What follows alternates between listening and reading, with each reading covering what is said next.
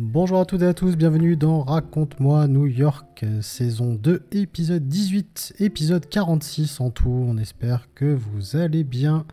Euh, voilà, que vous avez passé euh, voilà, de bons jours euh, sans nous, ou en tout cas avec nous, si en tout cas vous, avez peut-être rattrapé votre retard au niveau des, au niveau des podcasts. On vous remercie d'ailleurs, puisque on a fait un petit live Instagram il n'y a pas longtemps et du coup euh, voilà ça a plutôt bien fonctionné et puis euh, vous avez été euh, plutôt bah, voilà un petit peu un, petit peu nombreux quand même à assister à ce, à ce, à ce live Insta donc merci pour vos questions et encore une fois merci pour vos encouragements puisque nous n'avons eu que des encouragements et merci d'ailleurs aux personnes qui commentent sur Apple Podcast également qui mettent un petit commentaire nous le répéterons jamais assez, bien sûr. N'hésitez pas à noter et à commenter puisque c'est hyper important pour nous et pour le référencement du podcast. merci en tout cas à toutes les personnes qui le font. Euh, bien sûr, vous nous retrouvez sur toutes les plateformes et on vous invite également à euh, nous suivre sur les réseaux sociaux, notamment euh, Instagram, etc. Vous tapez Raconte-moi New York et il sera très facile de nous contacter et voir en tout cas nos posts. Bien sûr, comme d'habitude, mon cher Fabien. Salut Fabien. Salut JM. Comment ça va? Chaudement et toi? Bah écoute, ça va, hein, ça va, oui, un peu chaud, c'est vrai. je me suis mis dans le noir là pour. Euh, non, non, ouais, un peu, euh, un peu chaud et bon voilà. Après... Ah d'ailleurs, bah, c'est traditionnel en ce moment. Nous avons du coup Fabien qui qui boit, qui, boit et voilà, qui, qui se fait un, un petit kiff. non, autant il a raison. Euh, il a raison parce que c'est vrai que. C'est de l'eau. C'est de l'eau, voilà. Ouais, Bon, après, je vois pas ce qu'il y a dans ta bouteille, mais. Ah, c'est transparent. C'est de l'eau, je ne bois que de l'eau.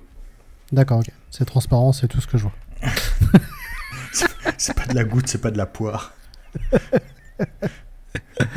Euh, ce soir, nous allons parler d'un thème. Alors, pour ainsi dire, qui a été euh, suggéré euh, par certains d'entre vous. Et effectivement, c'est un bon thème que nous allons aborder ce soir, puisque nous allons aborder les expositions universelles de New York. En savoir qu'il y en a eu trois, celle de 1853, celle de 1939-40 et celle de 64-65.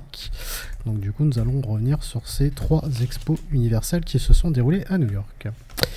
Euh, d'ailleurs, ce sera moi qui aurai le privilège de vous raconter euh, cette histoire de l'expo, euh, mais bien sûr toujours avec le regard éclairé de mon cher Fabien. Parce que je fais grève. Parce qu'il fait grève. Voilà. Exactement. Exactement. bien sûr, nous allons commencer traditionnellement par les news new-yorkaises, mais bien sûr, nous nous mettons dans l'ambiance new-yorkaise tout de suite. Et voilà, nous y sommes. Euh, maintenant, eh ben, les news. Euh, mon cher Fabien, tu veux commencer? Allez, alors moi j'ai deux, comme je t'ai dit, hein, j'ai deux micro-news. Euh, des petites nouveautés niveau législation à New York. Qui, des petites choses qui vont changer. alors, déjà, les conditions pour Airbnb, elles étaient très restrictives, ah on va dire. Oui, et en fait, la ville de New York a voulu faire passer une une loi ou un arrêté euh, pour euh, durcir encore plus. Et ça, ça devait être à partir, euh, ça devait être à partir du 1er juin, il me semble. Comme dans beaucoup de villes, hein, d'ailleurs. Voilà. là, ils devaient rajouter. Alors, voilà, les, les, les, hôtes doivent être des occupants permanents. Donc, en gros, propriétaires de, oui. des appartements. et en plus, s'enregistrer auprès d'un service à la mairie. Donc. Ouais. c'est un peu pour, pour décourager, mais c'est en suspens parce que Airbnb a porté, a porté plainte justement contre la ville de New York parce qu'il trouve que c'est trop trop trop restrictif. Mhm. pour l'instant, c'est suspendu, mais il y a des chances que ça passe. Quoi. Donc, à mon avis, d'ici les prochaines années, Airbnb à New York, ça va être compliqué. Ouais. Euh, et autre petite nouveauté, c'est. Euh, ça peut euh, ne pas nous, nous, concerner, mais ça va concerner les, livreurs Uber. Les livreurs Uber Eats et DoorDash. Alors, DoorDash, il n'y a pas en France encore, hein, c'est un peu l'équivalent des Deliveroo. Mhm. La ville de New York a, a passé une loi pour augmenter le salaire minimum ah, qui était de, c'était de 7,09$ de l'heure. Ouais. Et donc là, ça va passer à 17,96$, puis 19,96$, et ensuite être indexé sur l'inflation. D'accord. Voilà. Les, parce que 7 dollars, euh, c'était pas, euh, c'était, c'était pas, pas beaucoup. C'est équivalent de, c'est équivalent de 7, ouais, 7, 7,50 quoi. Ouais. Euh, oui, effectivement, c'est pas, c'est pas énorme. C'est pas énorme. Euh, c'est pas énorme. Parce qu'ils sont salariés hein, aux, États-Unis. Ils sont pas auto-entrepreneurs comme chez nous. Oui, d'accord. Donc, euh, voilà. je, je, sais qu'ils l'avaient fait pour les employés de McDo il y a quelques mhm. années. Ils avaient augmenté le salaire minimum quasiment doublé, hein, je crois. C'est vrai. Donc voilà, c'est. des bah, petites bonnes nouvelles. Tant mieux pour eux. C'est ça. Tant mieux pour eux. Donc voilà, c'était deux petites news deux petites news. Euh, quant à moi, alors bon, on en a parlé euh, beaucoup, mais c'est vrai que c'était quand même assez dingue à voir. Euh, New York, sous une fumée orange, bien orange d'ailleurs, et pour cause, puisque vous n'êtes pas censé savoir que le Canada brûle depuis maintenant quelques temps, à cause des incendies de forêt, voilà, qui ravagent des hectares et des hectares. Et la ville de New York, eh ben, on a fait les frais parce qu'il y a un épais nuage de fumée lié au feu, du coup, qui s'est euh, propagé. Et donc, qui, euh, a été euh, jusqu'à New York, je pense même en dessous, hein, d'ailleurs. et donc, ça a fait quand même pas mal de dégâts. Alors, ne serait-ce qu'évidemment, l'odeur de la fumée assez bizarre.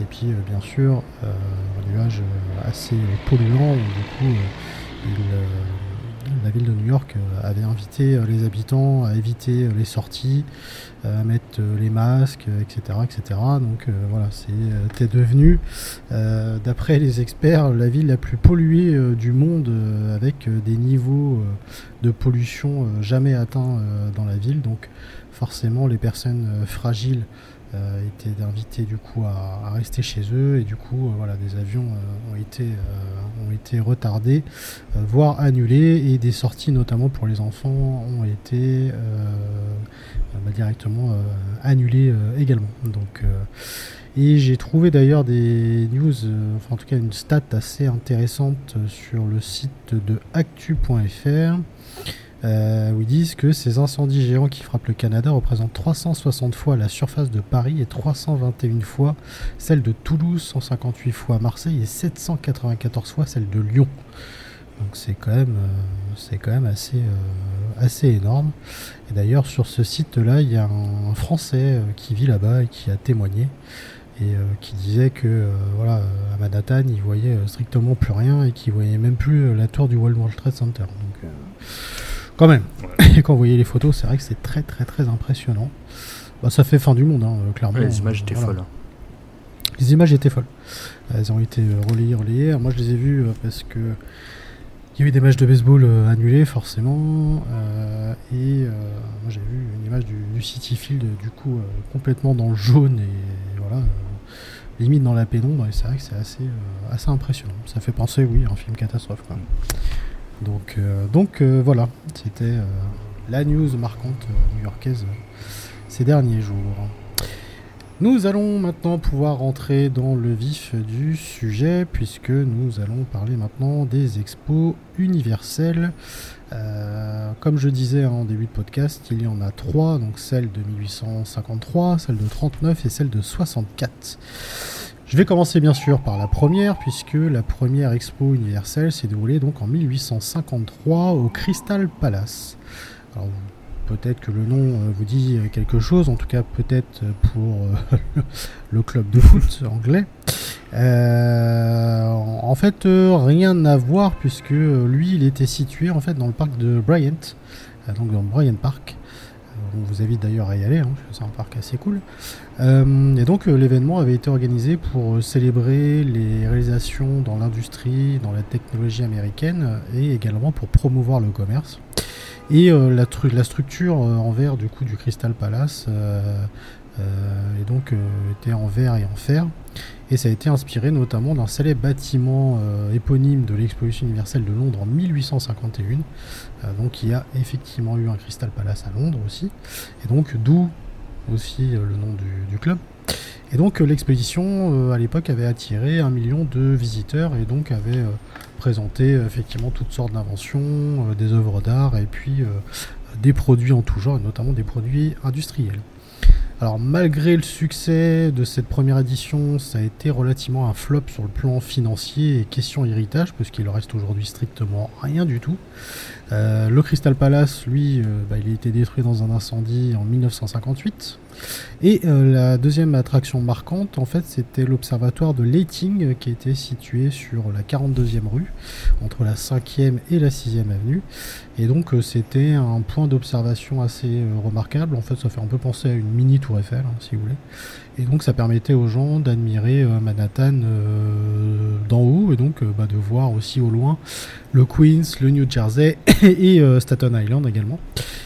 Elle faisait 96 mètres de haut, mais elle aussi, elle a été détruite deux ans avant. Elle a été détruite en août 56, également par un incendie. Mm. Notre avant-dernier épisode sur les gratte-ciel, j'avais dit que c'était Trinity Church qui était pendant très longtemps le, le plus haut euh, bâtiment de New York. Mais c'est l'observatoire qui l'avait dépassé, juste le temps de. provisoirement, on va dire. Exactement. Euh, alors, il y a eu des innovations euh, présentées à ce moment-là, hein, quand même plutôt, plutôt pas mal d'innovations. Il y a eu notamment le, frein de sécurité d'ascenseur qui a été présenté là-bas. c'est rassurant, avant il n'y en avait pas. Voilà, c'est ça, il n'y en avait pas.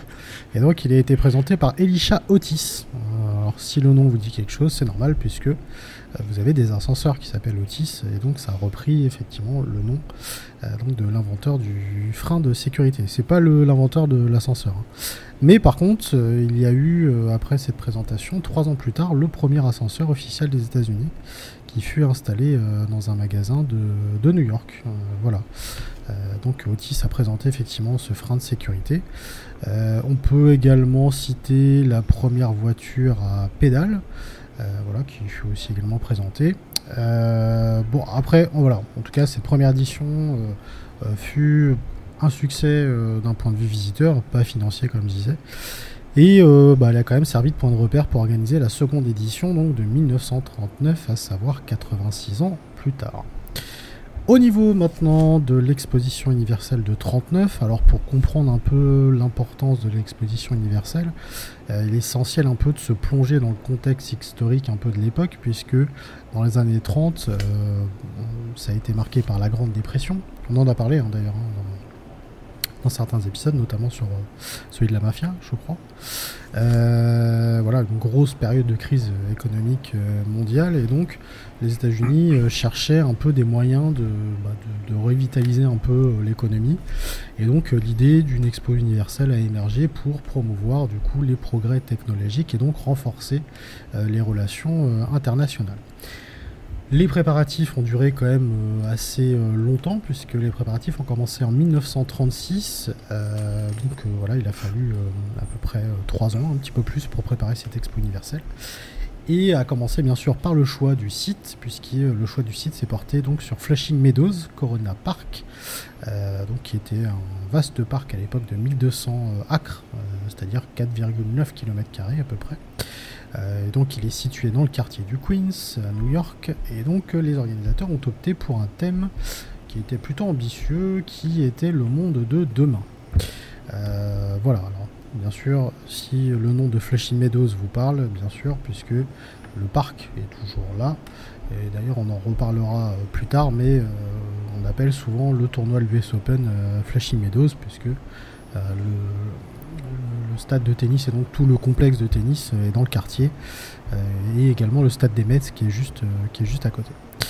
Les préparatifs pour l'exposition universelle de 39 ont commencé en 36, donc c'est ce que je disais, et donc il y a eu le développement donc, de plusieurs pavillons assez remarquables.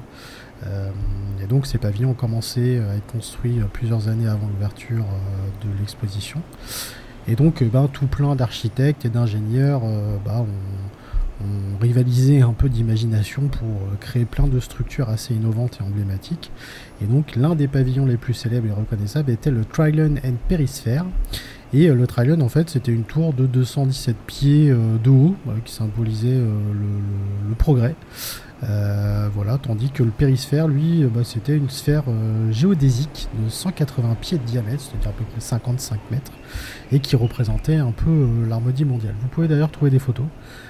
C'est des structures d'ailleurs toutes blanches. vous pouvez les, retrouver assez facilement. les autres pavillons des autres pays, du coup, qui fut marquant, puisque vous savez que l'exposition universelle, comme son nom l'indique, c'est fait un peu pour représenter le monde, et donc il y a plusieurs pavillons qui représentent plusieurs pays. On avait tout d'abord le New York City Building, euh, donc, qui était le pavillon de New York. Euh, lui, il a été euh, conçu pour représenter l'architecture moderne de l'époque et qui abritait du coup des expositions sur l'histoire, la culture, les industries de la ville de New York. voilà, il y a eu notamment bah, l'une des principales attractions du pavillon, c'était un modèle panoramique, euh, voilà, qui euh, détaillait un peu la ville de New York et qui couvrait à peu près 870 mètres euh, voilà, il était connu notamment sous le nom de Panorama of the City of New York. il a été créé par l'urbaniste Romer Mossis pour l'exposition. voilà pour ça. et puis par la suite, après la clôture de l'exposition, ce bâtiment a été converti en musée et le panorama of the City of New York a été conservé à l'intérieur du New York City Building. Et le bâtiment a été euh, donné à la ville de New York en 1940 pour être utilisé comme musée. Changement de don et rénovation. Euh, donc en 1995, donc bien plus tard, le musée a été renommé Queen's Museum of Art. Euh, puis euh, simplement Queen's Museum en 2013 pour refléter un peu euh, l'engagement envers l'art contemporain et la communauté du Queens. donc le bâtiment a également fait l'objet de rénovation pour moderniser ses installations. Donc c'est un bâtiment que vous pouvez voir encore aujourd'hui. Le pavillon britannique euh, également, qui était un pavillon euh, assez imposant avec un style euh, néoclassique qui rappelait un peu bah, les bâtiments emblématiques de la, de la grande époque de la Grande-Bretagne, tels que British Museum. Et donc il était composé d'un bâtiment principal avec des colonnes, des dômes et des sculptures. Et donc l'entrée était marquée par un portique assez impressionnant et qui euh, invitait du coup les, visiteurs à aller euh, explorer ce qui se passait à l'intérieur. Et donc à l'intérieur, ils pouvaient découvrir eh ben, des expositions culturelles qui mettaient en avant euh, bah, l'art, la littérature, l'histoire et les traditions britanniques. Euh, voilà, donc c'était vraiment un grand espace pour mettre en avant euh, des réalisations industrielles et technologiques du Royaume-Uni. Euh, il y a eu également des spectacles dedans et puis à l'extérieur du pavillon il y avait un grand jardin britannique qui a été aménagé et qui offrait un espace très paisible pour les visiteurs avec tout un parterre de, fleurs, des allées et des éléments du coup de paysage typiquement britannique. Nous avons ensuite euh, l'un des bâtiments, alors euh, pas vraiment d'un point de vue architecture, mais en tout cas d'un point de vue euh, historique, puisqu'on est en 39. Et donc, nous avons le pavillon allemand euh, qui était euh, là-bas en 39 et donc qui mettait en valeur les réalisations de l'Allemagne nazie euh, sous le régime de Adolf Hitler. donc voilà, c'était un pavillon qui était conçu pour refléter un peu la grandeur et la puissance du régime nazi à l'époque. Donc c'était un bâtiment quand même assez massif, toujours un peu dans le style néoclassique et qui était inspiré un peu de l'architecture germanique traditionnelle. Donc c'est pareil, hein, il y avait des colonnes, il y avait des statues, il y avait des sculptures, euh, des images de grandeur et d'autorité, bien sûr l'emblème euh, des nazis avec euh, des croix gammées un peu de partout. ça a été quand même un bâtiment qui a présenté bah, tout ce qui fait à l'époque, bah, l'ingénierie, la chimie, d'autres domaines aussi étaient présentés pour mettre en avant les, réaliser, enfin, les, avancées technologiques du régime nazi, donc notamment bah, des machines modernes, des prototypes d'avions et d'autres innovations technologiques. Bien sûr, ce bâtiment était purement un, pavillon la propagande, hein, c'était clairement de la propagande politique. Et donc ce pavillon allemand était également utilisé comme outil coup pour promouvoir l'idéologie nazie. Et donc dedans on retrouvait également des affiches, des films, des discours nationalistes. donc c'était vraiment histoire de susciter un peu l'admiration et de dire que bon bah le régime qui arrivait n'était pas si grave finalement, alors que bien sûr hein, si, hein, puisque on va pas refaire l'histoire, vous savez tout ce qui s'est passé. Il y a eu le retrait du pavillon, parce que avec le déclenchement de la Seconde Guerre mondiale, euh, en septembre 39, eh ben, euh, euh, l'Allemagne nazie a décidé eux-mêmes du coup de retirer son pavillon d'exposition. Enfin, on va dire qu'on les a un peu invités à, partir, puisque après tout de suite l'attaque contre, contre la Pologne, forcément, on leur a demandé gentiment bah, de, décarpir tout simplement. Alors l'Allemagne nazie dira que ça sera eux qui auront retiré leur pavillon. Alors que en fait, euh, c'est plus les organisateurs qui leur a dit euh, vous êtes gentils, mais nous on n'a pas envie de, prendre, part prendre part à ça. Alors bien sûr, il est important de noter que euh, le pavillon allemand était clairement un reflet de propagande, et donc aujourd'hui, bah, il est largement considéré comme un exemple de manipulation politique et de promotion de la suprématie raciale, et donc il est important effectivement de l'aborder avec bah, toute une perspective historique et critique. Pour les autres pavillons, nous pouvons citer le pavillon français hein, qui était euh, là également. Nous avons le pavillon italien euh, qui était un joyau architectural euh, de l'exposition et du coup il était là pour un peu refléter la grandeur de l'empire romain de l'époque. On avait également le pavillon néerlandais, le pavillon tchécoslovaque, le pavillon suédois. il y en a eu d'autres, mais bon, je ne vais pas tous les citer notamment. Il y avait, Question euh, innovation. Il y avait des pavillons euh, japonais et. Oui. Il me semble japonais, grec. Ouais. Que des, que des régimes euh, super sympas à l'époque. Oui, c'est vrai. c'est vrai. C'est vrai, exact. Avec, ouais, avec le pavillon italien et même le pavillon. Pavillon italien aussi. Même le pavillon de l'URSS. Hein. Oui, oui, c'est vrai. C'est vrai. Vrai, vrai. Oui, je l'ai pas cité, mais bon, oui, il y, en a eu euh, beaucoup, hein, des pavillons hein, en général. J'ai pas le nombre exact, mais oui, c'était quand même assez, euh, assez dingue quand même. Mais, euh, à, la, à, la, veille de la guerre, c'était très important pour ces pays de, de, montrer leur, leur puissance. oui, de vanter un peu les, ouais, C'est ça. Alors c'était c'était déjà fait en. L'expo d'avant, c'était à Paris, 1937. Je crois que c'est là, là. Il me semble que c'est là où il y a eu le le palais de Tokyo qui a été euh, construit. Mhm. Il me semble qu'il date de là. Et, euh, et, déjà, là, il y avait le pavillon euh, allemand et le pavillon de l'URSS. Il y a, une mhm. photo, c'était sur le champ de Mars, où les deux pavillons se font face. Et ils on a l'impression qu'ils les ont construits vraiment exprès, chacun, pour vraiment se faire face, où il y avait des symboles communistes et, et, et, fascistes vraiment qui se faisaient face allez voir la photo sur internet et c'est assez ouf quoi. Ouais, ouais. Oui, c'est sûr que c'est vrai que c'est assez, c'est assez euh, particulier, mais bon, effectivement, à l'époque, ils étaient invités effectivement pour euh, faire découvrir euh, les joyeuses choses qu'ils ont pu faire, cela. alors, question innovation. Il y a eu la présentation de la télé. Alors, elle s'est faite en fait deux ans plus tôt à Paris. Et donc, euh, bah, cette invention, vise clairement à promouvoir un nouveau média de masse, alors même si à l'époque on ne le savait pas encore. Mais, euh, et donc, en réalité, euh, la recherche de la télé, elle a commencé bien, bien, bien des années avant. Et donc, bah, ça montrait carrément que la télé pouvait devenir une nouvelle forme de, communication et donc de transmettre des images et du son à distance. Donc, il y a eu d'ailleurs quelques petites démos hein, d'ailleurs qui avaient été, qui avaient été réalisées. Euh, voilà, il y a eu également euh, de la robotique aussi. Euh, des robots humanoïdes notamment qui ont été exposés et je, je, prends d'ailleurs l'exemple d'un robot moi qui me fait assez flipper. Je sais pas si tu le si tu le mémorises celui-là. C'est le premier humanoïde et, son chien qui ont été qui ont été présentés, euh, présentés là-bas. Je, je- je vais googler, mais déjà, déjà même les robots humanoïdes de, maintenant font flipper. Donc, euh, Oui, ils font flipper. déjà à l'é- à l'époque. euh, Ah, euh, il, s'appelait Electro, voilà, il mesurait 2m10 et il pesait à peu près 120 kg. Il était capable d'effectuer Ah ouais. à peu près euh, 26 mouvements. T'as vu la gueule qu'il a Je vous invite à aller voir. c'est un, frigo en fait. Ah ouais, c'est un frigo. ouais, c'est bah, c'est les robots de l'époque. quoi. Il doit pas être, il doit pas être souple. hein. Ah non, non, je, vous invite à aller voir le. euh, Il y a une vidéo, hein, il y a une vidéo qui existe. Euh, donc il était capable à l'époque de faire 26 mouvements, euh, de voir à l'aide de cellules photoélectriques, du coup, qui, bah, qui composaient ses yeux.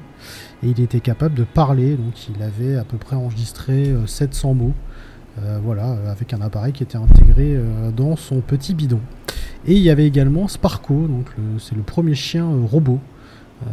Voilà, parce que à l'époque, euh, quand les mecs voyaient ça, euh, quand ils ont vu Electro, euh, bon, moi perso j'aurais flippé, mais, euh, mais je vous invite vraiment à aller voir. hein. Même le chien, euh, quoique le chien il fait un peu moins flipper, il est plutôt plus mignon que Electro.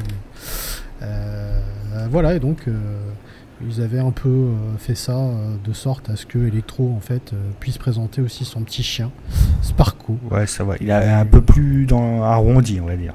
un peu plus arrondi, voilà, c'est ça. Et donc, c'est l'inventeur Joseph Barnett qui a inventé ça. Voilà. Il était capable d'aboyer, de s'asseoir. euh, Je tombe sur une Voilà. image, c'est vraiment les années, euh, les années 30-40. hein, c'est le, le robot, ils le font fumer, quoi. Ils mettent des clopes. Normal. C'est exactement, c'est exactement ça. Oui, bah, c'était à l'époque, quoi. C'est vrai qu'à l'époque, euh, bon, c'était c'était dingue, quoi. Euh, Même euh, Sparko, là, je vous dis, euh, Sparko, euh, non, euh, l'autre là, Electro, vous entendez, parce qu'il parle et tout, bon, ça fait flipper, mais bon, ils ont quand même réussi à le faire parler. Donc, à l'époque, mine de rien, c'était quand même plutôt, plutôt avancé. Il y a eu aussi des machines et donc des inventions industrielles, des machines automatisées, pardon. Euh, Il y a eu euh, voilà, de la présentation aussi de différents prototypes de voitures euh, futuristes qui mettaient un peu en avant des caractéristiques innovantes telles que la carrosserie aérodynamique et les technologies de confort, des maquettes de trains à grande vitesse également, des avions modernes, hein, des avions pointe, euh, des nouvelles centrales électriques, des éclairages innovants. Euh, Il y a eu également des technologies euh, médicinales aussi, hein, avec des appareils médicaux euh, avancés. Il y a eu les dernières avancées en matière de communication, donc avec les téléphones et des systèmes de, télégraphe. Voilà, donc en fait tout ça a été présenté effectivement donc, lors, de, lors de cette exposition et donc a captivé forcément les personnes qui y étaient. Alors malgré tout ça, l'exposition universelle euh, de 39, elle a pris fin de manière euh, inattendue et prématurée, forcément en raison euh, du déclenchement de la Seconde Guerre mondiale. Et en fait, l'expo avait commencé le 30 avril 39 et donc elle était censée durer jusqu'en octobre de la même année. Et donc, bah, le 1er septembre 39, l'Allemagne nazie a envahi la Pologne, et donc qui a marqué définitivement le début de la Seconde Guerre mondiale en Europe. Donc suite à ça, il y a eu le retrait euh, des pavillons, il y a eu une réduction euh, des activités et euh, bah, une fermeture simplement de, l'expo. Et après, Flushing Meadows a été réutilisé à des fins diverses. Il a servi notamment de base de projet de construction et notamment la construction du stade de tennis de l'US Open et du parc Flushing Meadows Corona Park.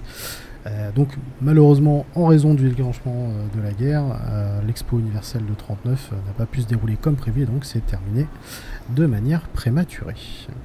Est-ce que tu avais quelque chose à rajouter Ouais. là-dessus, Ouais, Fabien Ouais. je, je sais plus, je suis juste en train de vérifier. Alors, moi, j'improvise un petit peu.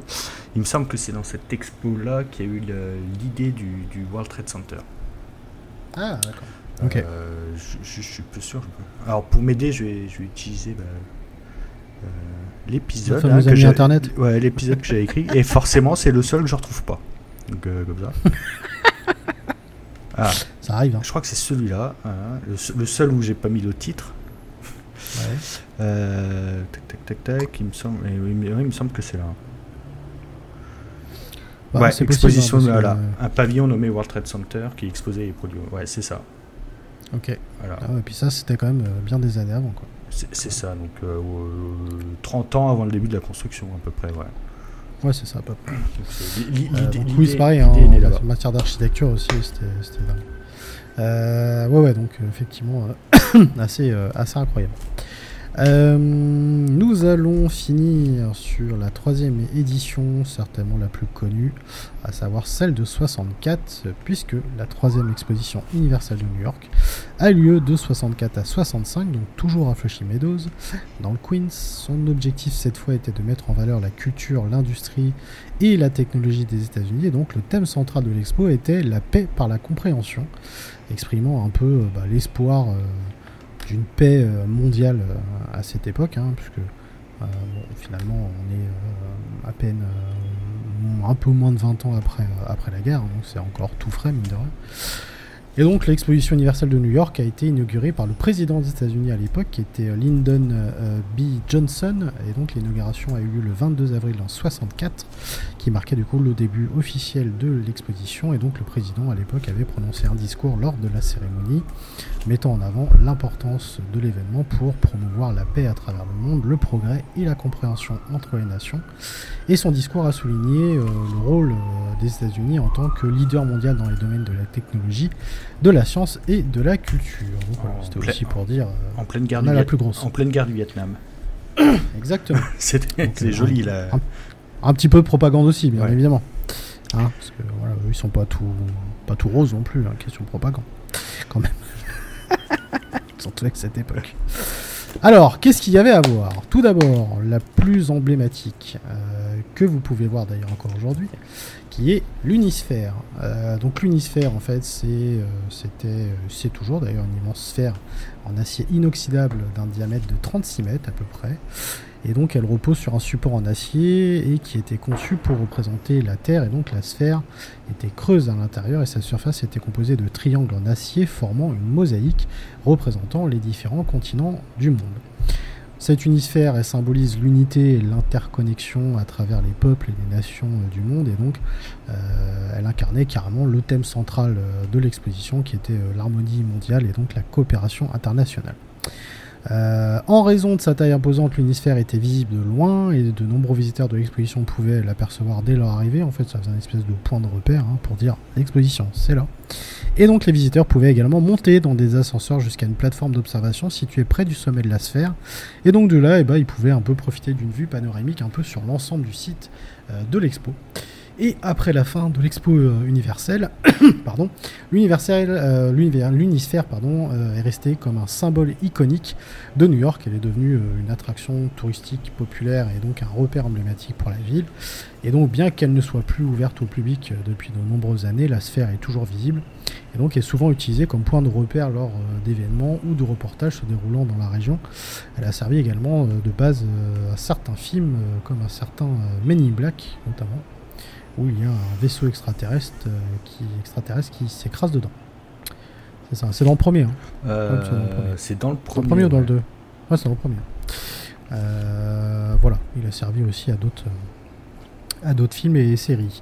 Donc c'est une structure que vous pouvez voir encore aujourd'hui. Si vous allez voir un, stade des, un match des Mets, si vous passez par là, forcément vous l'apercevez. Si vous allez voir l'US Open, vous pouvez pas la louper non plus que c'est une sphère quand même assez imposante. Euh, une attraction liée à cette euh, unisphère, c'était la fontaine de la planète unisphère, qui était donc une attraction majeure de l'exposition universelle.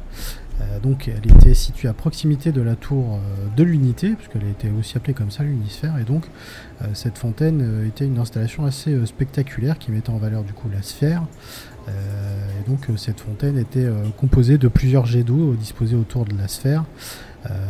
voilà, donc ça faisait quand même un, beau petit spectacle. C'était un peu, bah, c'était un peu Las Vegas avant l'heure, quoi. C'était un peu... Ouais. c'était un peu, c'était un peu le puits du fou local. sans, sans, sans, notre ami Philippe de Villiers. D'ailleurs, si... sans, sans Philippe de Villiers. Qui nous écoute, hein, d'ailleurs. Bah, qui nous écoute, c'est vrai, c'est vrai, on le, salue. Je, pense, Je, pense pas qu'il nous écoute avec Anne Hidalgo à ses côtés, mais. Je pense pas, je pense pas, mais en tout cas, euh, il est bienvenu d'ailleurs dans l'émission, hein, s'il veut venir, il a aucun problème. S'il veut parler de son amour euh, du Puy du Fou, on peut peut-être faire un. peut peut-être faire un épisode spécial, un petit crossover entre Puy du Fou et New York, pourquoi pas. Et donc, Attends, vu, vu l'écriture des trucs du Puy du Fou, il serait capable de nous pondre un truc comme ça. Ah bah ça, ça c'est sûr, je, je, pense. Les, Vikings à New York. Je pense, c'est possible, c'est possible. Alors, La Fontaine, elle offrait un spectacle aquatique assez dynamique et synchronisé, et donc euh, les jets étaient accompagnés de jeux de lumière qui illuminaient un peu la fontaine de manière euh, colorée et très très éclatante. Donc c'était un, un, spectacle clairement qui a fait son petit effet pour les petits et grands. Pour parler des attractions présentes, nous allons continuer par une qui a fait forte impression à l'époque, à savoir It's a Small World. Le nom vous dit peut-être quelque chose, et oui, parce que c'est le nom de l'attraction euh, de Walt Disney, et pour cause, puisque c'est une attraction de Walt Disney qui a été installée là-bas. Euh, donc oui, ça vous dit forcément quelque chose, euh, puisque bah, vous avez exactement la même chose maintenant dans les parcs Disney dans le monde, et notamment à Disneyland Paris, avec, avec bien sûr cette fameuse musique qui vous reste malheureusement dans la tête. Euh, mais ça, j'y reviendrai, euh, reviendrai plus tard, puisque, alors là, on l'enregistre, mais vous inquiétez pas que euh, lors du montage, je vais vous mettre la petite musique, bien sûr, parce que vous l'aurez bien mérité, comme ça, vous l'aurez dans la tête une bonne partie de la journée, ou pendant des jours et des jours. Alors, en fait, It's a Small World a été conçu par Walt Disney et son équipe Imagineering, et donc l'idée principale était de créer une attraction qui mettait en valeur toujours pareil, l'unité, la diversité euh, dans le monde, et donc représentait effectivement plusieurs pays. Et donc les visiteurs montaient à bord de petits bateaux et donc se laissaient guider le long d'un canal scénique à travers des scènes représentant différents pays et régions du monde. Et donc le trajet se déroulait principalement en intérieur avec euh, plein de décors, des bâtiments miniatures, des paysages pittoresques et donc des poupées animées. Ces putains de poupées, bien sûr, qui chantaient cette chanson immonde euh, que vous devez bien sûr connaître par cœur. L'attraction était peuplée du coup de centaines de poupées, hein, euh, mine de rien. Elles étaient vêtues de costumes traditionnels représentant euh, différents pays et donc euh, régions du monde. Et bien sûr, donc, cette fameuse musique que je vous mets tout de suite. Hmm. Voilà. Alors c'est marrant parce que là je dis qu'on la met, mais alors que. je, l'ai quand même dans la tête. Mais tu l'as quand même dans la tête. Voilà. Mais vous, là, vous l'entendez bien. Voilà, vous l'entendez bien. Euh, donc cette chanson It's a Small World est célèbre donc euh, pour euh, bah, son côté un peu entraînant, hein, composé par les frères Sherman à l'époque. Et donc la chanson également intitulée It's a Small World était jouée en boucle, eh oui, pendant toute la durée du putain de trajet. Et d'ailleurs à Disneyland, je sais pas si c'est encore le cas, mais je crois qu'elle est également diffusée dans la queue. Voilà. J'ai pas le souvenir la dernière fois. À l'époque, euh, moi en tout cas, ça m'avait marqué ça, parce que tu tapais ça à, l'extérieur et à l'intérieur aussi. Parce que moi, la dernière fois que je l'ai pris dans la queue, il y avait une embrouille. il y a souvent les ah embrouilles. Il, y a, un mec, il voulait faire, il voulait faire l'attraction debout. Alors déjà, déjà debout. Déjà, moi, on me dit sortez monsieur, je sors. Hein. C'est pas le truc que j'ai envie ah de bah faire à fond. Mais non, lui, il avait décidé, je vais la faire debout quoi. Ah, il veut la faire debout. D'accord, très bien. Oui. Ah, oui. oui, il faut toujours s'asseoir dans les attractions. Hein, c'est le principe un peu. Avoir rares exceptions, mais quand même. Euh, alors au niveau des pays représentés, hein, on pouvait retrouver bien sûr les États-Unis, bien sûr, évidemment, le Royaume-Uni, la France, l'Allemagne, l'Espagne, l'Italie, la Russie, le Japon, la Chine, l'Inde, l'Afrique euh, et bien d'autres. Euh, et donc voilà, bah, cette petite attraction visait donc à transmettre un peu un message de paix et de fraternité.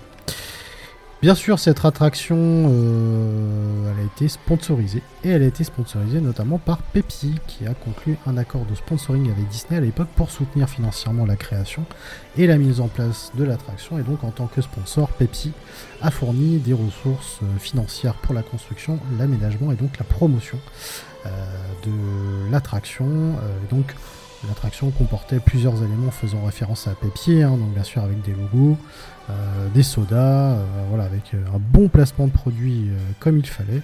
Et donc je pense qu'à l'époque, ils ont dû se gaver de Pepsi dans les allées de l'exposition universelle. Donc non seulement c'était voilà, non seulement c'était une attraction pour petits et grands et donc pour amuser un petit peu la galerie, mais bien sûr c'était aussi une stratégie clairement marketing pour promouvoir et Walt Disney, bien sûr, et euh, bien sûr après les futurs parcs euh, Disney, hein, puisque euh, cette attraction après a déménagé en, Californie.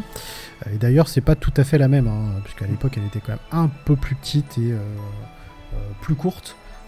que ce que vous trouvez maintenant dans les différents parcs. voilà. donc voilà. Je sais pas si tu vas élargir un petit peu sur Walt Disney. Non. parce que c'était là, là c'était à l'époque où. Enfin, si, il y, a un autre truc aussi qui est présent dedans. Mais ah oui, non, mais c'est juste que à cette période, donc il y a le premier parc qui est ouvert en Californie, à Anaheim, il me semble. Oui, c'est ça, à Anaheim. Et euh, alors, je sais pas si vous avez vu le, parc Walt Disney à Anaheim. En fait, vu, vu du ciel, c'est très dur à trouver parce que c'est au milieu de Los Angeles, quoi. C'est euh, le, parc est, vraiment euh, dans, la ville. Et en fait ça dérangeait un peu Walt Disney parce que lui ce qu'il voulait ce qu'il voulait c'est avoir le contrôle de, de toutes les zones environnantes. Et donc c'est pour ça qu'il a ouvert le deuxième parc à Orlando. Le parc est ouvert, a ouvert euh, tout début des années 70. Euh, et, c'est super intéressant, de, en fait, sa vision qu'il avait du parc et toutes les avancées technologiques qui, qui, ont été inventées hein, justement pour, pour, ce parc et en fait pour tous les alentours. Parce que bah, oh, Disney à, Disneyland à, à Orlando, c'est pas uniquement le parc comme, comme nous on a euh, à Paris. C'est un, c'est même pas un complexe, c'est carrément une, partie de, de, de, l'État de la Floride qui est consacrée uniquement euh, à l'amusement. Et ça, c'était la vision de Walt Disney. Malheureusement, il n'a pas pu euh, aller au bout de, ce, au, bout de ses idées. Mais il, en fait, il voulait créer un, un monde, pas un monde d'amusement, vraiment un monde avec des gens qui y vivent, etc. Euh, oui, parce qu'il y a des gens qui vivent aussi. Hein, c'est ça.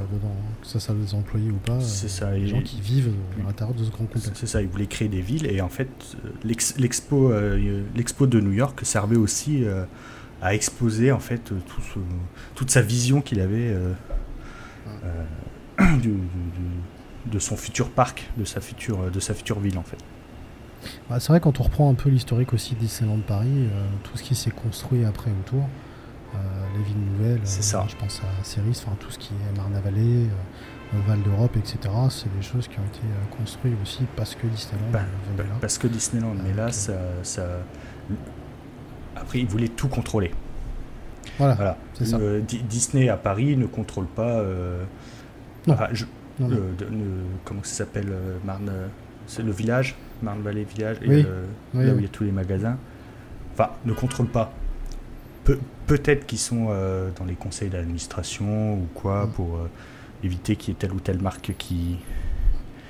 Parce que ça, pareil, ils font très attention à leur marque. Euh, ah oui, enfin, et aussi, aux, marques, aux, marques alentours. Ils vont pas laisser n'importe qui s'installer à côté de chez eux, même si c'est pas dans leur, dans leur terrain. Donc, non, puis je pense que mine de rien, euh, ça va être une sacrée galère parce que Marne-la-Vallée, euh, en fait, la ville de Marne-la-Vallée n'existe pas en tant que telle. C'est un regroupement de plein de villes. Mhm. Euh, voilà, donc t'as Ceris, t'as Noisy-le-Grand, t'as enfin, as plein de villes comme ça. Je sais pas combien ils sont d'ailleurs dans cette grande ville nouvelle. Là. Mais ouais, j'imagine qu'il y a forcément des décisions qui ont été prises en, c'est ça. D'un commun accord avec les autres villes. C'est ça. C'est vrai que là, c'est plus particulier, plus français, on va dire. Il y a des très bons reportages.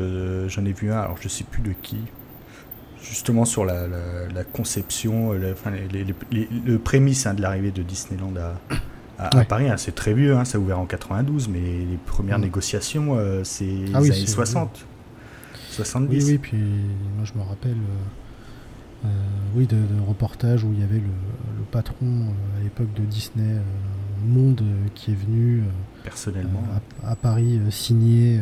je me rappelle c'était qui, qui, est-ce qui l'avait accueilli à l'époque? C'était pas Chirac, non euh, Si, parce qu'il était. Euh, c'était à l'époque où il était. Euh, ah, je sais plus. Mais oui, c'est Jacques Chirac. Il était, Ça me parle, ces images-là. en tout cas, c'est des images que. exact. bah oui, parce qu'à l'époque, c'était assez dingue. Et puis, quand ce parc est arrivé, alors après, il y a eu. le parc Astérix existait avant, je crois, de mémoire. Euh, et puis après, il y a eu avant, il y a eu aussi des parcs euh, qui ont été installés mais qui n'ont pas fonctionné. Je pense euh, notamment au fameux Mirapolis. C'est celui avec l'espèce de géant là qui fait flipper. Oui, qui fait flipper. c'est ça. Ah, fait flipper. C'est pour ça qu'il a pas marqué d'ailleurs. Le, fameux Gargantua. c'est ça. qui... D'ailleurs, je me suis toujours dit, quand ils ont fermé le parc, il y a quand même des gens qui venaient après dedans pour faire de l'urbex. Alors à l'époque, je sais pas si on appelait ça déjà comme ça, mais moi perso, j'y rentrais pas là-dedans. Mais c'est marrant, je suis allé voir il y a pas longtemps, il n'y a plus rien du tout. Quoi. Il y a juste des dalles de béton. Non. Euh, il a plus rien. Peut-être un petit, peut-être un petit étang. Euh, Parc Astérix, 1989, donc ouais, 3 ans avant. 89, ouais, 3 ans avant Disney. mais non, non, ouais, quand tu vois effectivement, alors t'as plus rien, par contre t'as quand même quelques petits vestiges quand même. Et d'ailleurs, il y a une vidéo sur YouTube que j'avais vue où des mecs rentrent du coup sur le, sur le site, parce que bon, tout est en friche et tout. Il y, y a toujours l'entrée qui existe espèce d'entrée un peu, un peu chelou là, mais ils arrivent quand même à dire euh, voilà, bah là c'était là où il y avait euh, Gargantua, là c'était là où il y avait machin. C'est assez, euh, c'est, assez passionnant et en même temps assez triste parce qu'ils y croyaient tellement dans ce parc que puis finalement ça s'est vite, très très vite cassé la gueule. Donc bon voilà. bon, on, dérive, ouais. On dérive, on dérive. alors, il y a eu après une, autre attraction qui s'appelait Peace Through Understanding, donc c'était une, attraction multimédia qui présentait un film panoramique projeté sur neuf écrans géants et qui offrait aux visiteurs une expérience immersive. Et donc euh, le film est en avant euh, bah, les diversités euh, culturelles. voilà. Il y avait également le Skyride. Alors lui c'était une, attraction aérienne qui permettait aux visiteurs de monter à bord d'un téléphérique pour survoler l'exposition et profiter d'une vue panoramique du site.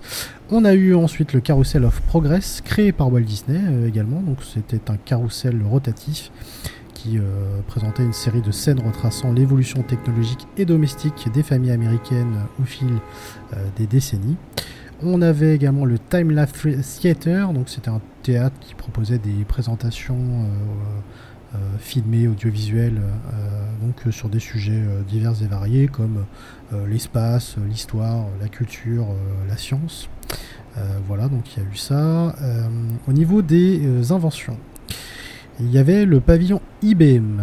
IBM, bien sûr, ça vous parle puisque c'est la célèbre marque d'informatique qui existe toujours d'ailleurs aujourd'hui.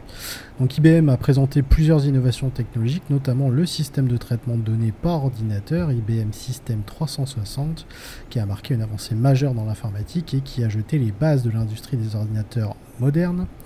Il y a eu la télévision couleur, puisque l'exposition a été l'occasion de présenter la télévision couleur grand public. Euh, donc plusieurs euh, entreprises, dont RCA et Filco, ont dévoilé euh, leurs dernières avancées en matière de télévision, démontrant ainsi eh ben, la transition de la télévision du noir et blanc vers la couleur. en parlant d'IBM, on a eu également eh ben, des concepts d'ordinateurs, donc du fameux PC, Personal Computer, qui était relativement nouveau encore à l'époque.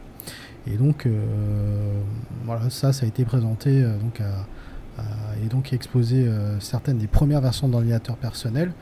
par exemple, le pavillon de la NASA présentait un ordinateur portable qui était capable de calculer des, trajectoires spatiales. Qui, faisait 77 kilos. Qui faisait 77 kilos. Possible, Mais sur roulette. Mais sur roulette. Ça, c'est ça, c'est pas mal. La technologie spatiale, donc l'exposition a été euh, témoin des débuts de l'exploration spatiale et donc a présenté des innovations dans ce domaine. Le pavillon de la NASA a exposé des maquettes, des fusées, des vaisseaux spatiaux ainsi que des informations sur les missions en cours et les plans futurs de l'agence spatiale. Petite, euh, les programmes médicaux. Petite précision, on est en pleine course. Euh, oui, à dans, la, dans la course à l'espace et c'est à l'époque où la NASA, bah, elle galère un peu.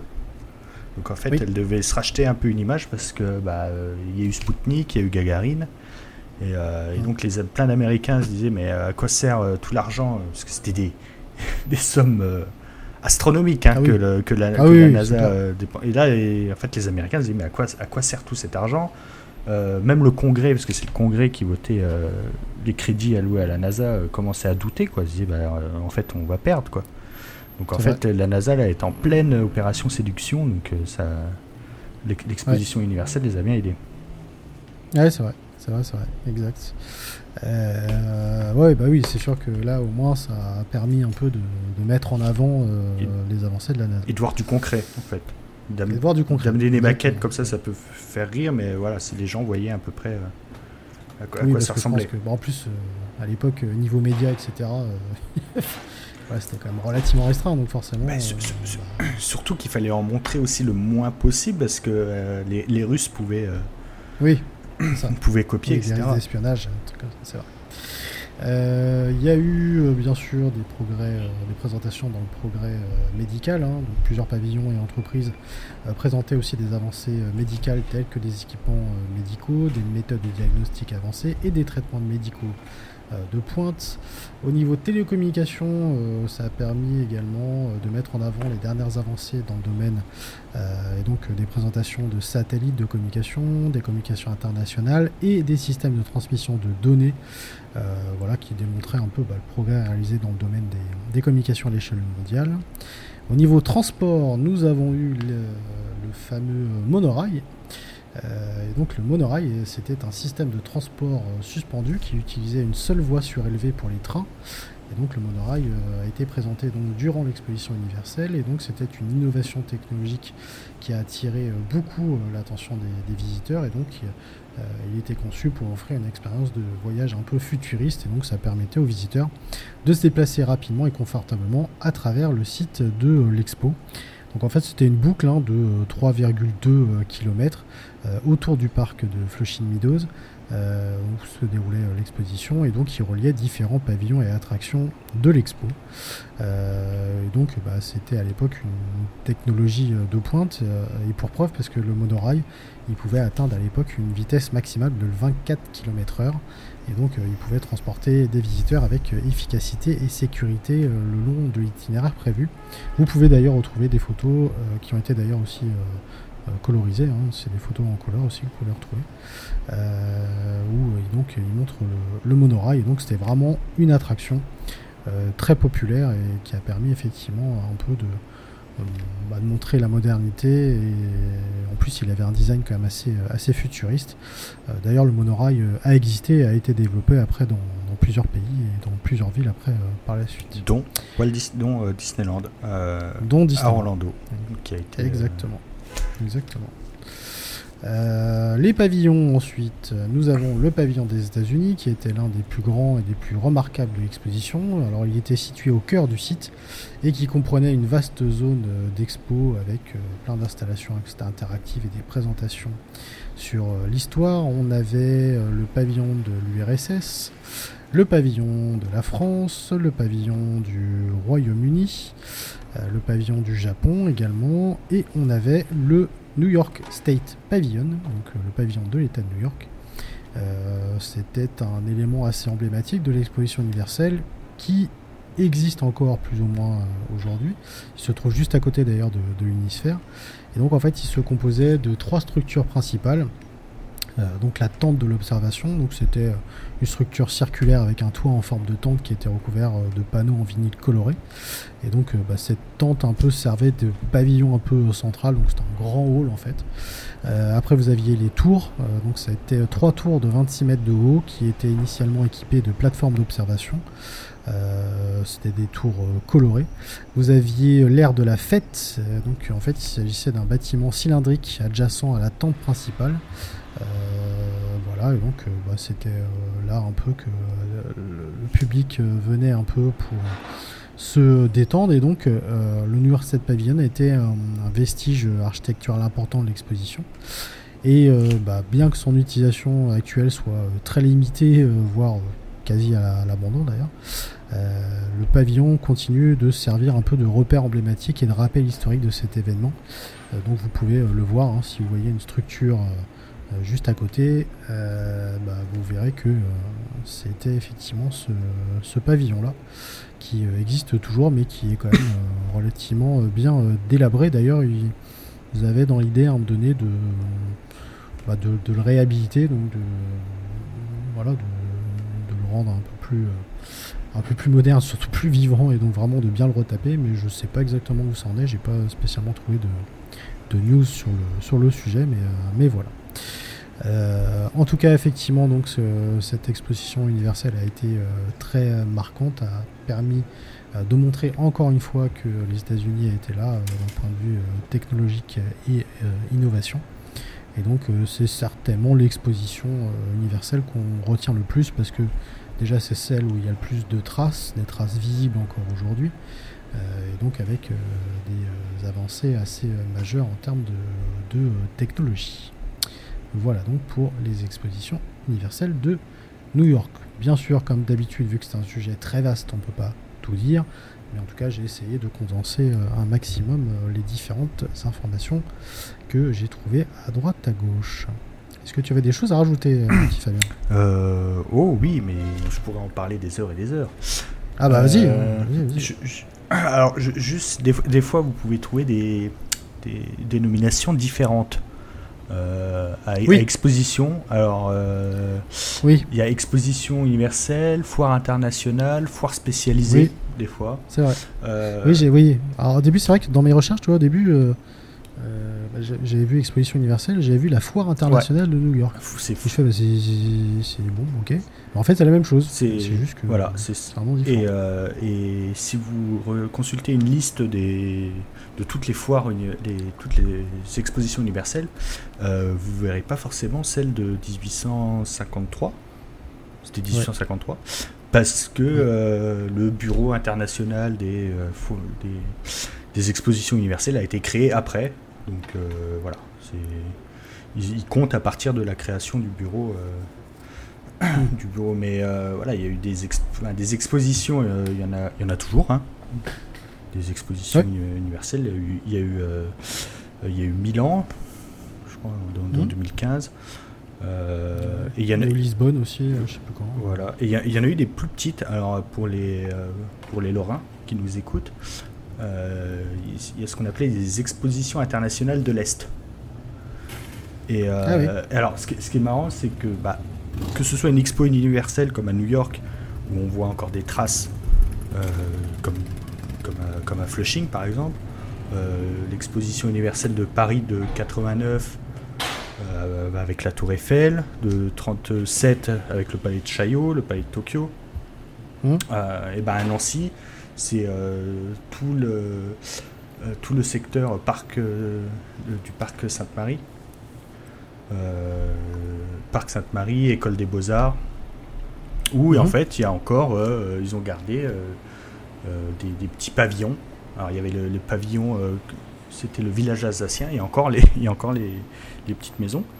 à, Paris, pareil, il y a des pavillons, je crois le pavillon du Cambodge qui avait été déménagé euh, je crois, il me semble, dans le parc de Vincennes. Mais mhm. euh, et en fait, un peu à l'image des, Jeux Olympiques, euh, voilà, c'est quand même des trucs qui modifient tout, tout le paysage urbain. Alors souvent, tout est rasé. souvent, tout est laissé à l'abandon. mais, mais, bien, bien souvent, ça fait maintenant, voilà, la, vie a repris son cours autour comme par exemple mhm. le, village olympique à Munich, des, des JO de 72, voilà, maintenant c'est des habitations. Euh, euh, pareil, le, port olympique de Barcelone de 92, bah, maintenant c'est devenu un petit port. Et ben, voilà, les, les expositions, l'exposition universelle de New York, c'est voilà, la même chose, ça a créé tout un quartier. Euh, ça a permis. bah, aussi, ça a permis de, de, de sortir un peu de Manhattan et pour montrer tout le, tout le quartier de Queens et, de Brooklyn. Donc c'est, euh, oui. Euh, c'était, et puis à l'époque, c'était euh, je veux dire, les expositions universelles. Maintenant, tout le monde s'en fout parce que on a accès à tout. Mais, mais maintenant, voilà, pour montrer des nouveautés, pour. maintenant, c'est souvent des professionnels qui se déplacent. Mais si on voulait vous présenter euh, une voiture, euh, un ordinateur, etc., il bah, fallait aller euh, voir les expositions universelles. Donc c'était. Oui, alors maintenant il y a des salons, il y a des trucs comme ça qui présentent tout ça. C'est ça, et puis maintenant, même voilà, on peut, voir tout ce qui se fait de nouveau sur son smartphone. Mais, mais à l'époque, c'était plus compliqué. Et puis les, les gens étaient demandeurs. Hein. Quand, quand, on voit le nombre de, euh, de, visiteurs. Là, par exemple, l'exposition internationale de l'Est de la France à Nancy en 1909, c'est 2 millions de visiteurs. Ah oui. Voilà. Euh, c'est. C'est des, choses, des choses qu'on n'arrivera pas à voir. L'Expo universelle de Paris, c'est 31 millions de visiteurs. Ouais. oui, c'est sûr que. Oui, c'est quand même assez. Euh, assez dingue. Voilà. Et, d'ailleurs, la dernière exposition euh, en date, hein, c'était à Dubaï. Euh, c'était 2021-2022. Comme par hasard. Voilà, c'est marrant. Hein. Connecter les esprits, construire le futur. Voilà, c'était le thème de l'expo. Et les prochaines prévues, donc c'est en 2023, bah, cette année, à Buenos Aires. Mmh. voilà, qui aura comme thème l'industrie créative dans la convergence numérique. Et en 2025, ça sera à Osaka au Japon. Et donc le thème sera concevoir la société future pour nos vies. Est-ce qu'il y aura le même robot qu'à New York? Connaissant les Japonais, il y aura, il y aura des robots. Hein. Ah oui, bah, c'est sûr, c'est sûr. Et d'ailleurs, là, je, suis en train de regarder un peu euh, les différents euh, pays. C'est marrant, le, celle de New York, la toute première, en fait, euh, il n'y a, pratiquement pas de traces, en fait, dessus. de traces historiques ou de traces. Non, non, de, ouais, de, oui, de traces historiques, mais même. même dans les données et tout, j'ai galéré un peu à trouver. Bah, c'était. Bah, déjà, c'était un peu plus confidentiel, hein, parce qu'il n'y avait pas de. Enfin, tout, n'y avait pas tant de, voyageurs que. Non, c'est vrai. Euh, que ça. Même, même les États-Unis n'étaient pas, n'étaient pas complètes. Hein.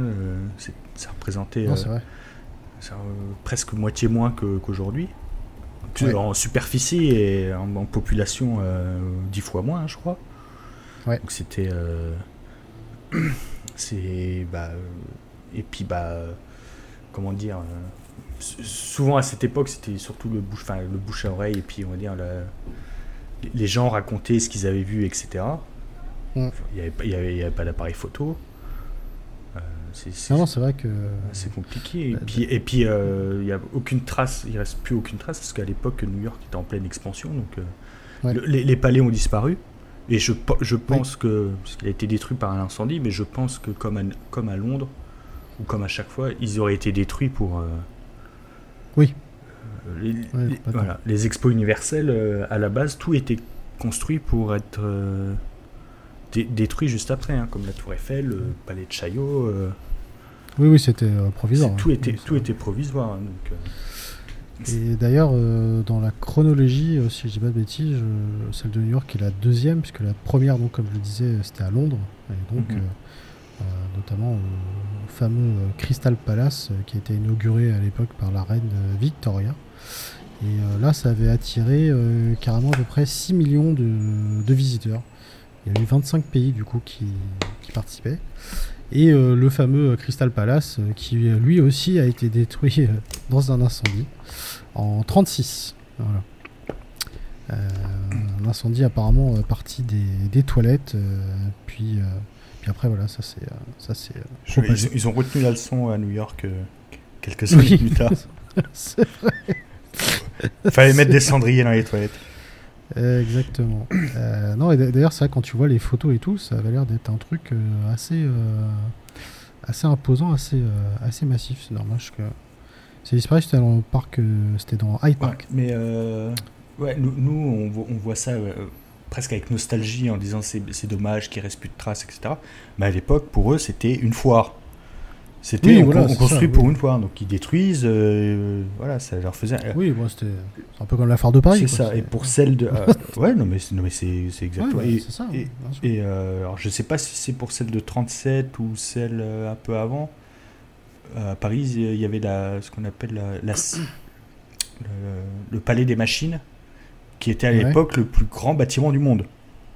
Ah oui. Et qu'ils ont détruit, euh, enfin qu'ils ont démonté juste après. Donc euh, voilà, ils, ne construisaient pas pour battre des records euh, ou quoi. C'était vraiment, il fallait, il fallait du monumental pour, pour impressionner. Voilà, c'était la vitrine de la France, quoi. Donc c'était.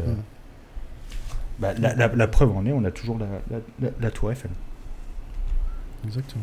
Le Grand Palais aussi, non? Ça n'a pas fait partie On a le, Grand Palais, Petit Palais, euh, ça. Euh, Tour Eiffel, j'ai dit, Palais de Tokyo, Palais de Chaillot. Euh, si vous visitez le parc donc, à Vincennes et peut-être Butte Chaumont, il me semble qu'ils ont déplacé des petits, des petits pavillons.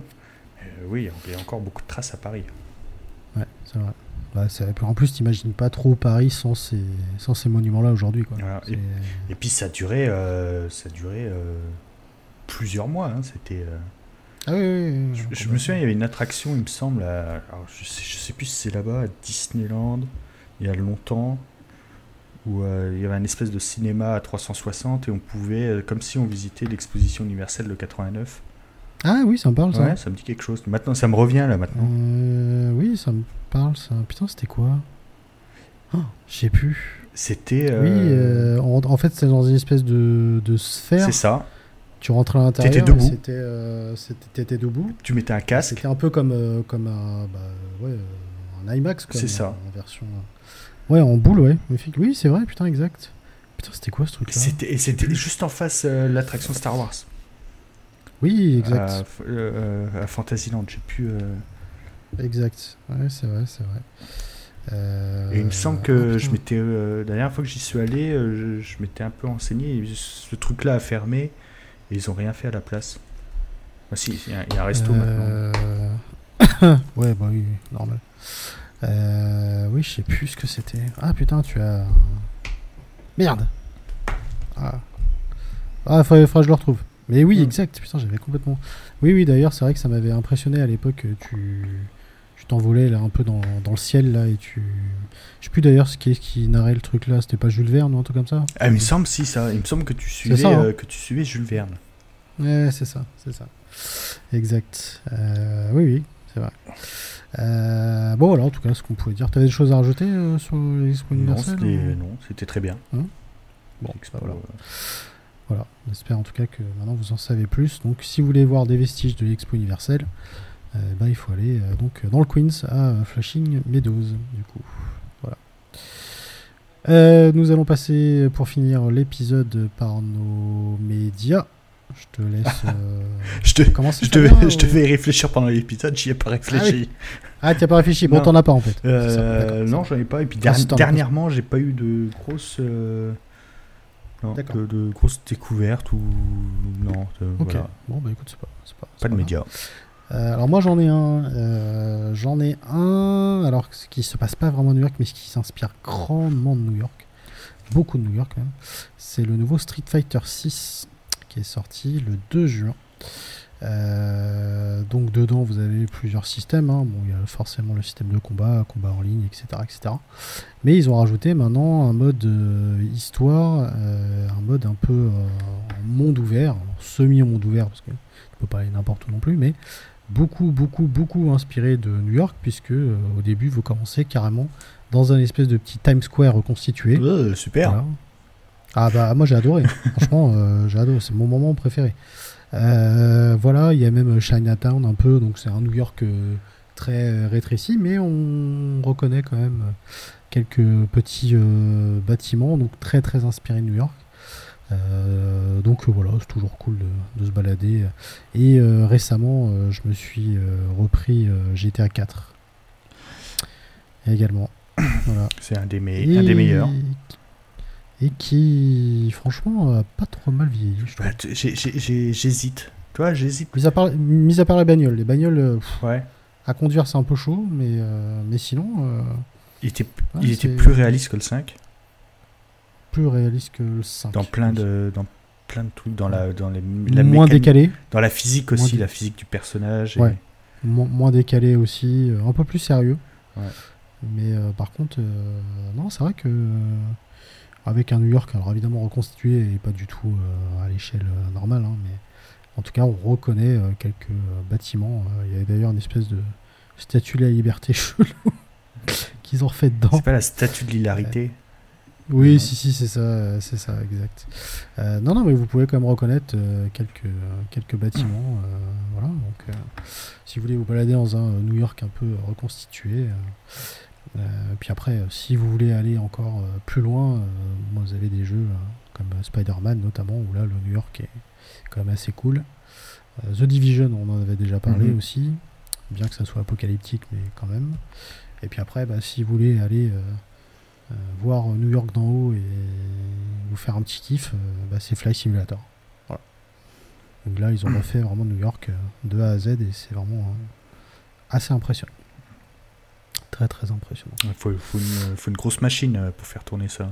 Grosse machine. Alors moi, je l'ai sur Xbox. hein. Mais, Ah, il est sérieux, ouais. ouais, il est sur Xbox. Et puis c'est une, exclue, euh, c'est une exclue Xbox. C'est ouais. une exclue, ouais. Et après, il existe sur, euh, sur PC, mais d'ailleurs, ils ont annoncé le nouveau là, 2024. D'ailleurs. lors d'une conférence Microsoft il n'y a pas très longtemps. Euh, voilà, donc euh, nous arrivons à la fin de l'épisode. Merci euh, beaucoup de votre fidélité. On espère que cet épisode vous a plu et vous aura appris plein de choses. Si d'ailleurs vous voulez rajouter des éléments, même des fois nous, corriger, hein, parce qu'on n'est pas historien en chef, bah, n'hésitez pas. Mmh. Des fois vous êtes certains d'ailleurs à nous dire voilà, ah, ça y est, une petite erreur, machin, tout ça. donc n'hésitez pas, on n'a pas non plus la science infuse. Euh, on peut se tromper, donc, euh, euh, n'hésitez pas. On se trompe souvent. Oui, c'est vrai, c'est vrai, bien sûr. Bah oui, parce que bah, nous, oui, c'est là, je te dis, cet épisode-là, je sais pas, j'ai mis, j'ai mis quand même pas mal de jours, mine de rien, à, le, rédiger, parce que bah, le temps de compiler toutes les données, machin, c'est quand même. Ouais, c'était quand même un bon petit taf, mais tant mieux parce que même moi j'ai appris plein de choses. déjà, déjà c'est ça qui est cool. Et puis souvent on, dit des, euh, on dit des bêtises et euh, on s'en rend même pas compte alors qu'on avait noté le bon truc ou la bonne date. Ou... C'est ça, c'est vrai, c'est vrai, c'est vrai, c'est vrai. Oui, parce qu'en plus moi la manière comment je note, euh, je rédige mais pas trop. Enfin en, hiéroglyphe. effectivement. Ouais, c'est ça. c'est un peu ça. Bon, en tout cas, euh, voilà, on espère que ça vous aura plu. Euh, n'hésitez pas, bien sûr, à rejoindre nos réseaux sociaux, Instagram notamment. Euh, voilà, raconte-moi New York. N'hésitez pas à liker et à noter les épisodes, notamment sur Apple Podcast, Spotify. Vous pouvez également noter. N'hésitez pas à partager, à diffuser autour de vous. On vous remercie encore une fois des écoutes qui sont toujours plus nombreuses. Et peut-être que le prochain, nous serons en live sur. Oui, parce qu'on est en train de voir ça, effectivement. Sur Twitch. Sur Twitch. On va essayer. Voilà. On vous promet rien. Exactement. Exactement. Oui, parce qu'on n'est pas des, on n'est pas des Twitchers. on, découvre. Des streamers euh, en chef. Donc euh, voilà, on a l'impression d'avoir euh, d'avoir 70 ans. ça, non, mais c'est ça. Non, en plus, moi je l'ai fait auparavant, mais à l'époque, j'avais pas une machine qui pouvait faire tourner le truc. Ça faisait bugger. Enfin, laisse tomber. Euh, j'ai une bonne bande passante, donc ça devrait, ça devrait aller, mais voilà. Bah, c'est encore un autre, c'est encore un autre truc. Mais je pense que voilà, même euh, pour vous, histoire de, de commenter en direct et puis euh, voilà, de faire un épisode peut-être un peu plus interactif, bah, ça peut être, mm. ça peut être assez cool. Donc voilà, on essaie de, de mettre ça en place. Donc peut-être effectivement pour le prochain épisode, mais en tout cas, ça devrait arriver incessamment sous peu. Voilà pour les petites nouveautés. Merci beaucoup, mon cher Merci JM, merci à toi. Et puis bah, nous on se retrouve donc pour un prochain euh, épisode euh, dont nous n'avons pas encore le thème, mais ne euh, vous inquiétez pas, nous allons y travailler. Celui-là est arrivé vite, hein, parce qu'on a fait le live, on ah n'avait pas de thème. Le live c'était mardi, je crois. Oui, c'est vrai. Je crois que je t'ai dit le lendemain. Ou... Ouais, ouais, il me semble. je sais plus, il me semble. ouais, ça va. Ça, peut arriver vite. Je te dis, tiens. Et en plus, ce thème-là, c'était. ouais, vous avez été 2-3 à mm. nous demander voilà, un épisode dessus. Et c'est vrai qu'effectivement, c'était une très bonne idée, parce que je crois qu'on n'y avait pas pensé, euh, d'ailleurs, de base, dans les, tous les sujets qu'on avait répertoriés. Donc euh, voilà. au moins, vous avez eu un vœu exaucé. Comme quoi, on écoute notre communauté. C'est important. Voilà. Euh, bon allez, on vous embrasse, euh, portez-vous bien et puis on se retrouve donc euh, pour un prochain épisode. Salut ciao, à ciao. et à tous.